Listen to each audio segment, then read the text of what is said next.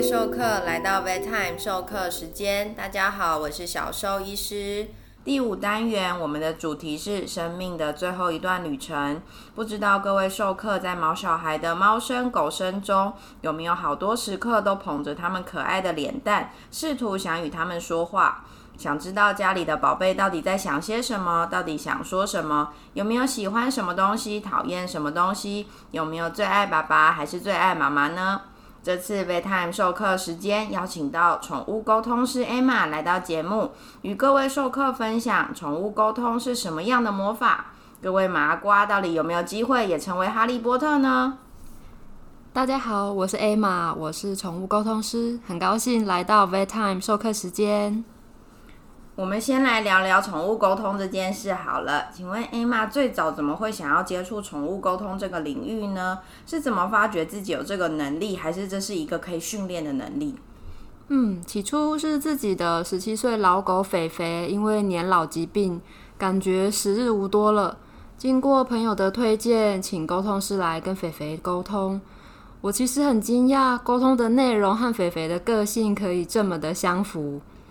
例如说，肥肥在沟通前，因为去看医生做了超音波检查，他的肚子和胸部都剃毛了。当时沟通师一开头就说，肥肥觉得自己剪毛超帅，他非常喜欢。还有他说不喜欢我用来背他出去散步的那条包巾，他觉得很丢脸。是粉红色的吗？没错，因为肥肥是男生，而我用的是一条粉红色的包巾。我听到的时候真的快笑死了。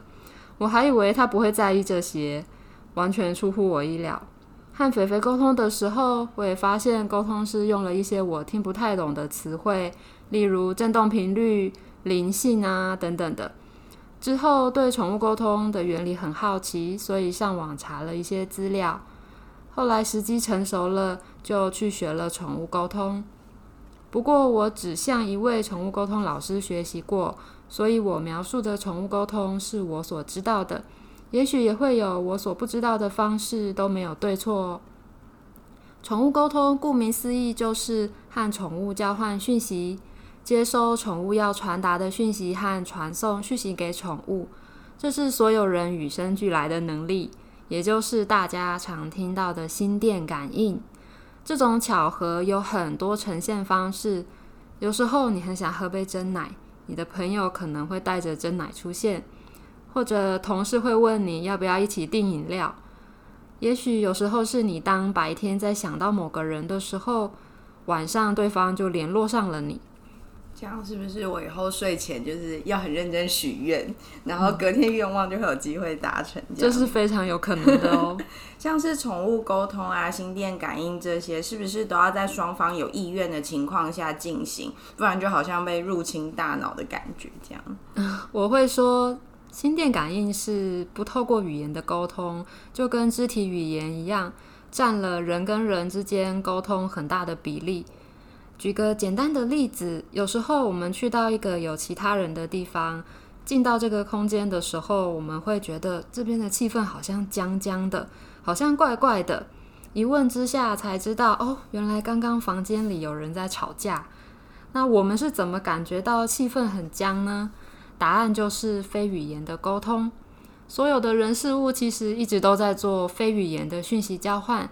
这种讯息交换不一定是我们的大脑能够察觉到的，这是很自然的现象。这同时也说明了，有些人你即使是第一次遇到他，不用跟他对话，也会觉得比较亲切。但有些人的距离感就比较明显了。宠物沟通其实是一件非常特别的事情，即使我们本来就有这个能力，但是也需要像练跑步或重量训练一样多加练习。不过，这并不是说只要学会技巧就可以沟通了哦。其实，我们有被教导要留意沟通的一些伦理，例如和动物沟通要经过饲主的同意，没有经过对方同意，不可以私自的和动物连线哦。至于心电感应这件事情，人类在成长过程中会逐渐的发展出一套防御机制，也就是我们常常听到的心防。就是在讲这件事情，所以除非对方同意，是没有办法互相连接的。当然，这是我所知道的部分，并不是完整的心电感应原理哦。所以说，如果我现在跟一个小朋友、幼稚园的小朋友做心电感应，应该就会比跟一个成人做心电感应要来的简单，对不对？没错，就是这样。哦，嗯，那就可以跟小朋友去打探他们家的私人事情。哦，那所以并不是。就是像我刚刚说的脑波入侵这种事情哦，不是的。其实宠物沟通它是跨物种呢，更聚焦的讯息交换，包括接收跟感知对方，以及把要传递出去的资讯传给动物。我用的比喻呢，会是打电话。当你要打电话给对方，就需要对方的电话号码，而宠物沟通师一般会需要宠物的照片、姓名。性别还有年龄，每个学习沟通的人都会有自己比较能感知到的方面。例如，有些人比较能感知到画面，有些人是用交谈的方式，也有些人是能够扫描动物的身体感受。例如，我自己是可以同时用画面和交谈的方式和宠物沟通，同时。在和动物连线上之后，有时候也会听到他们的声音，还有他们平常看到陌生人的态度。像我就碰到有狗狗连线上之后对我说：“怎么又要沟通啊？” 照顾者听了也觉得很好笑，说他以前也曾经说过类似的话。因为我之前有听过人家说，就是宠物沟通这件事情，就是。搞不好会被自己的宠物出卖，他们的反应啊，或者是他们可能会说出就是照顾者意料之外的事情，这样子。嗯，好像有时候不小心会吐槽一下。哎，所以这样照 Emma 你说的，宠物沟通其实是每个人都可以借由学习或是练习得到的技能，还是其实就是有某些特质的人会比较容易学习到这样的方，就是沟通方式。嗯，事实上，宠物沟通是可以训练的。如果对宠物沟通有兴趣的话，可以从最基本的开始练习，也就是直觉的练习。例如，每次在电话响的时候，你可以猜猜看是谁打来的。那你收到一个赖讯息的时候，你也可以猜猜看是谁传的，或者和身边的人互猜对方现在心里想要吃什么当晚餐。这些都是训练自己觉知能力的方法。诶，我有点好奇，当你在沟通的时候啊，当有连线上的时候，是不是能够像就是比如说我们这样子在讲话、直接聊天这样，随时随地要讲话就可以讲？像是上班的时候就三不五时跟自己的家里毛小孩讲话之类的，比如说问说：“哎，你现在在干嘛？家里热不热啊？”你自己应该会常常跟自己的宠物连线沟通吧？嗯，其实我在沟通时还是会希望自己是专注的状态，所以我偶尔会保持跟自己家里猫小孩的连线。那虽然我没有机会可以跟肥肥沟通，后来当我养猫之后，我的确会常常跟家里的猫沟通。有一次我的工作临时需要加班，我就告诉我的猫美美，我跟他说我今天会晚点回家。结果美美的回应是：“你赶快给我回来！”自己都觉得很有趣，好可爱。嗯，其实大概一年前，美美因为身体突然出了状况，当天我带他跑了很多间医院，我的心里非常的慌张，完全没办法静下来跟他沟通。直到最后带他去做核磁共振的检查，在他被麻醉之后，我看着他，突然听到他说。真的不用麻烦做这个了啦。其实我当时吓了一跳，但是我选择相信医生的专业。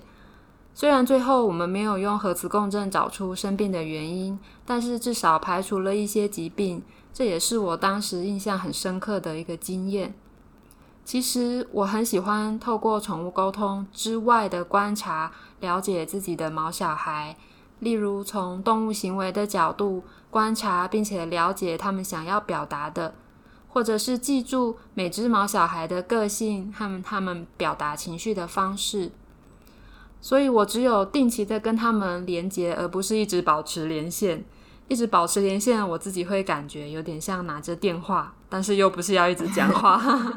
所以我相信大家应该都有感觉，就是毛小孩好像听得懂人话，其实慢慢说，他们的确能抓到人类想要表达的事情。我自己也很喜欢直接对他们说话。我有点好奇耶，经过这样的事情后啊，你会在帮自己毛小孩进行医疗或是做选择的时候，征询他们的意见或是告知一下吗？因为老实说，我自己在许多时候会蛮希望自己可以跟就诊的毛小孩沟通一下，像是有时候遇到需要抽血却一直不愿意配合的小朋友，我常常都会捧着他们的脸说：“拜托你啦，借我一点点血，看看你为什么不舒服好不好？三十秒就好，拜托你忍耐一下啦之类的。”会哦，我自己的猫要就医的前几天，我都会先预告。如果是就医会比较紧迫的美美，我就会用沟通的方式，很郑重的告诉他。虽然他当天还是会很不爽，但是我会尽量做到让毛小孩是了解情况的。其实小兽医师这样做就是很棒的方式了诶。至于医疗的程度，我觉得我是扮演监护人的角色。在可以康复的前提下，我其实还是有责任要帮我小孩决定适合他的医疗跟照护方式。真的会比较像是在照顾小朋友那样子，就该做的事情还是要做，就该扮的黑脸还是要扮，对不对？没错，就是这样。诶，宠饲主想要做宠物沟通的原因啊，应该就各式各样。有没有比较常见是什么样的原因？或是在重症动物、有慢性疾病在持续治疗的动物，饲主会想比较知道毛小孩的想法，所以找你沟通的吗？嗯，最常遇到的是问题行为啊，或者是有多猫多狗家庭的相处问题，还有一些是生命后期的沟通的需求。以下要讲的是我遇到的一些情况。那首先就是问题行为了，通常细问之下就会发现，有时候是饲主对于宠物有一些期待，例如会碰到饲养兔子的饲主。希望透过沟通，请兔子不要啃木头家具。有时候也会遇到饲主希望跟宠物交换一些条件，例如在沟通的时候讨论每天的放风时间长短啊等等的。但是许多时候，动物的行为是没办法用宠物沟通来扭转的。例如，不能叫猫不要磨爪，或者请兔子不要啃木头家具。常常有一些饲主。会用比较命令的方式传达他们想要沟通的内容。其实我自己听了都会有一点怪怪的。请问小兽医师有没有遇到照顾者提出困扰，但其实是动物天性的情况呢？你都怎么回应他们？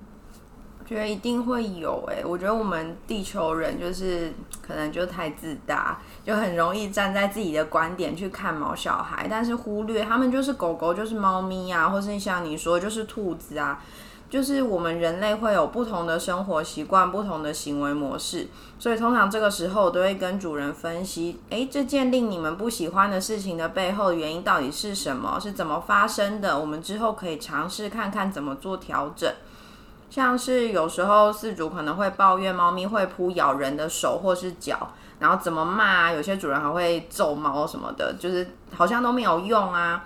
我就会跟他们说，那是因为你们可能从小猫时期就是用手用脚在跟他们玩。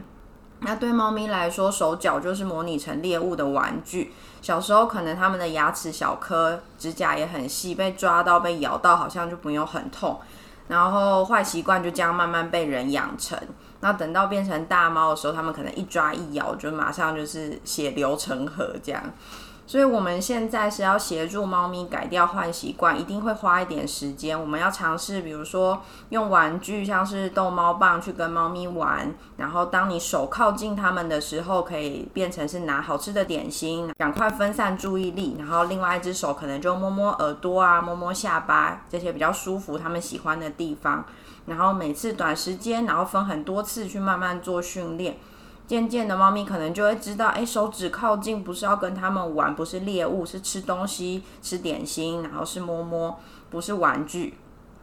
那我会用这些他们自己的行为模式去跟主人解释，他们家的毛小孩其实不是这么不听话，并不是因为听不懂人话或者故意叛逆什么的。让地球人能够站在毛小孩的角度去了解这些不愉快事情到底是怎么发生。嗯，我发现小兽医师其实你在讲的就是，当你饲养一种宠物的时候，你应该要对这个宠物的行为有一些基本的了解，然后了解怎么可以帮助它跟人生活更更顺畅。其实除了行为的问题，也会有一些多猫多狗的家庭，有时候在相处上面有分强势跟弱势。那常常照顾者也会希望。透过沟通了解每一只宠物对其他的家庭成员的看法，他们会想要找出大家都舒服的相处模式。例如，多猫的家庭中，许多人会在带新猫回家之前，会先询问本来的猫咪的意见。也有遇到过猫咪提出很明确的需求的，例如指定颜色或是体型要比自己小等等。那我家的猫咪，它就非常的有自信。它告诉我说：“反正我也不怕失宠。”真的是超成熟又幼稚，但是又很同时很可爱的回答。真的很可爱，就感觉他自信感爆棚的小孩，对不对？对啊。你觉得普遍兽医师对于宠物沟通的接受度高不高啊？就是以你这段时间接触以来，因为像我自己是觉得就是有真有假，就有点像觉得哎，算命师可能就是有的准，有的不太准这样子，就是通常都是当故事听听，然后觉得很有趣。但有遇过有兽医师说，饲主不愿意喂毛小孩吃药，可能一整个礼拜药都没有喂，然后一问之下就发现，因为他去问沟通师，然后沟通师说，哦，你家毛小孩说他不想吃药，然后通常这种情况其实就是耽误医疗，就会让兽医师蛮不开心的，就可能让兽医师对于宠物沟通这件事情出现反感。不知道艾玛怎么看待这种事件？嗯，其实我一直都蛮好奇兽医师对于宠物沟通的接受度跟看法。到目前为止，我已经听过不少兽医师也开始学习宠物沟通了。但有一件重要的事情是我在提供宠物沟通服务的时候，我会再三强调的，那就是身体健康的事情一定要优先请兽医师确认。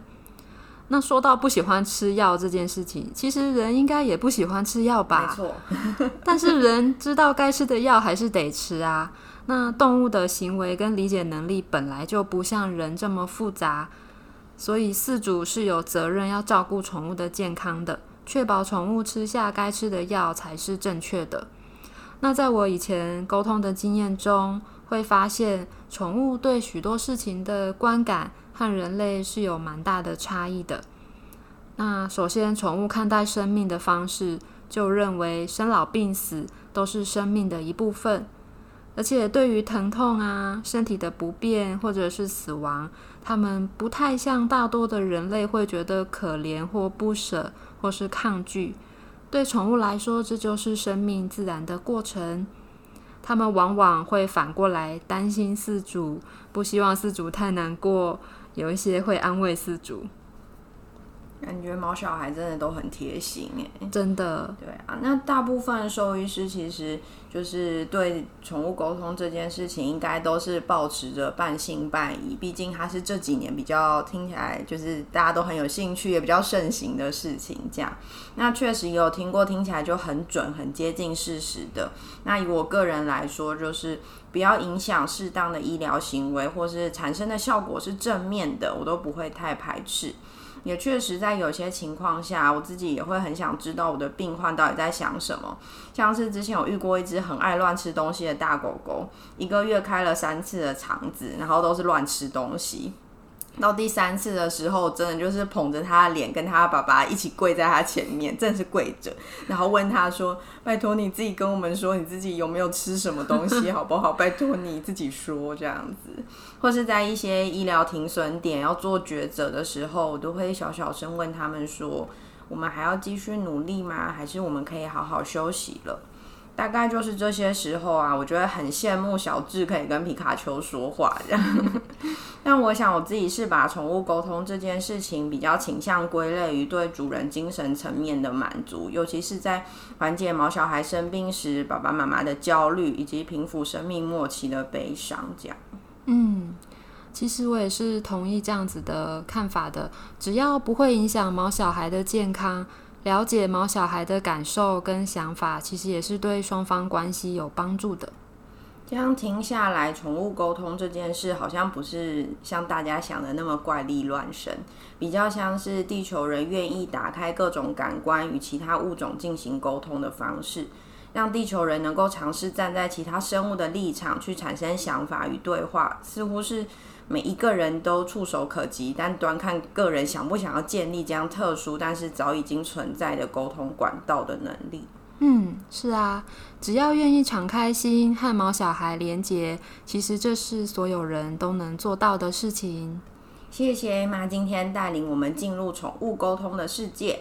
下一集我们将持续由宠物沟通师 Emma 分享走入生命的最后旅程。我们的心肝宝贝心底到底都在想些什么？